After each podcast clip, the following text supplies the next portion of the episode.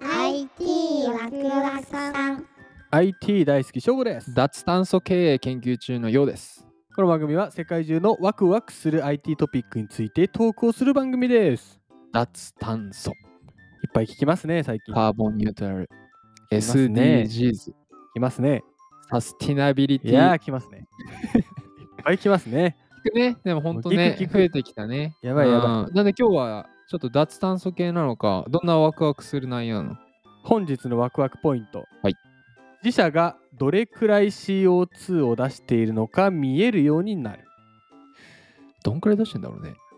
わからないねわかんないね。想像もつかないね2グラムとかそういう世界なのかな。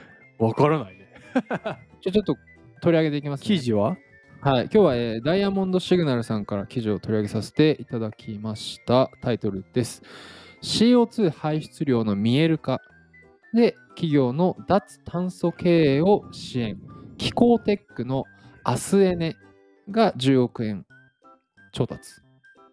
18億円を調達俺もなんて言っ10億 円8億もさば読みましたよた 失礼いたしました。18億円調達です。アスエネさん。すごいね。すごいすごい金額だね。いもう規模がどんなアスエネさんなのうわここでですね、はい国内外で脱炭素に向けた取り組みを加速していることに伴いクライメートテックはい。気候テック関連のスタートアップ増えてる増えてんだね。すごいねうん。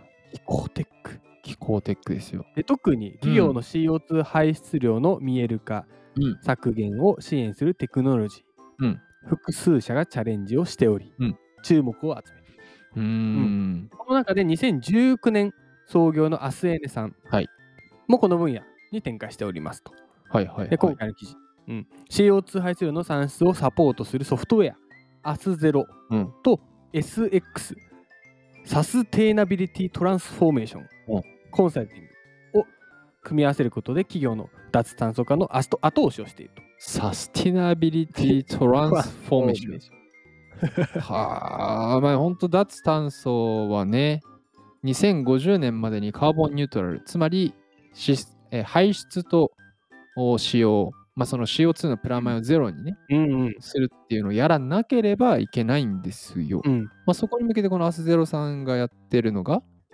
アスゼロ。アスゼロ。はい。どんなで事業なこのこは、まあ、CO2 の排出量の集計作業を簡単にするための仕組みを作ったと。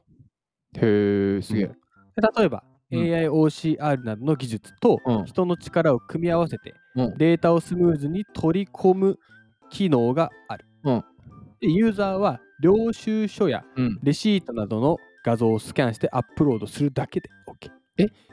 領収書とかレシートからいけんだ。っていうことですすね。げえな。おもろ。なかなか難しそうに見えるけど、やってることはそれだけなんえでーす、ね。これを何さらに、ね、数字を連どんどん連携させていくってことそうです。これと、うんあの会計システム、経理システムとう API ん連携をすることで入力できるほか、サプライヤーと連携してデータを集める際にも、極力作業を自動化、うんで、担当者の負担が少なくなるようになった、えーじゃあ、フリーとかそういうのつながっていくんだ繋がっねて。くるマネーフォワードとかね。そういうこおと。ーなかなか面白い話ですけども。これ可視化していかなきゃいけないんだろうね。そうですね、このグラフも見やすいね。安い。排出量がどんくらいあるのかみたいなね、グラフがあって面白い、どんね。くらい出すんだろうね、量って。量はですね、まあ、2018年のデータになるんですけども、はい世界の CO2 排出量は年間330億トンえを超えていると。象、象が330億。え象って1トゾンイトンだね。 1トンぐらい330億ぐらいの象が空から降ってるわけだ。そうです。えぐいなえぐ。えぐいな。なんと日本ではその約3%を占めている。どんくらい象が11億象11億を頭降りてきてるわけだ。毎年排出している。すごいね。で、そのうち約8割は企業によるもの。あよかったまあ。でしょうなうんなんで。 俺一人は絡んでなかった。正午で何とも出したら怖いでしょうよ。で、まあ先ほど楊さんが言ってくれたように、はい2020年10月に、えっ、と、2050年カーボンニュートラルを掲げておりますと。日本としてもね、うんで、企業の脱炭素の取り組みをしないと、うん国としてのカーボンニュートラルも達成できないと。うんうんうんうんいうふうになっているので、まあえー、と加速していくだろうと。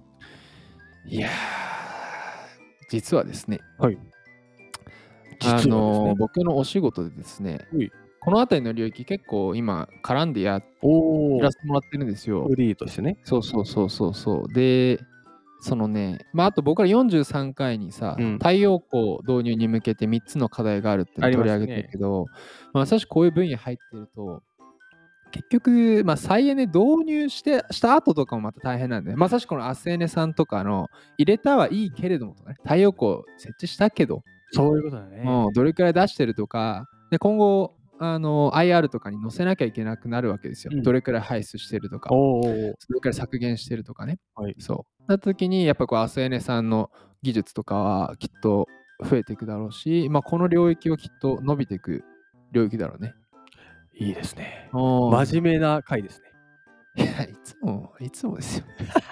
僕は、いいですね僕はもう、おいおいおいおでい、誰が、誰がふざけてる。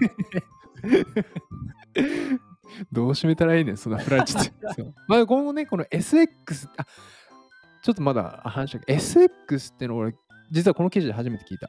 はい、俺もすですよ。 SX、うんサスティナリティ・トランスフォーメーションはね、うんまあ、DX になるのですごいテーマになってくるかもしれないねい。やですね、環境系のテクノロジーももっと取り上げていきましょなんで次回も、う。なんと、次回のワクワクポイントはですね、環境系ですか AR 版のたまごっちが誕生します。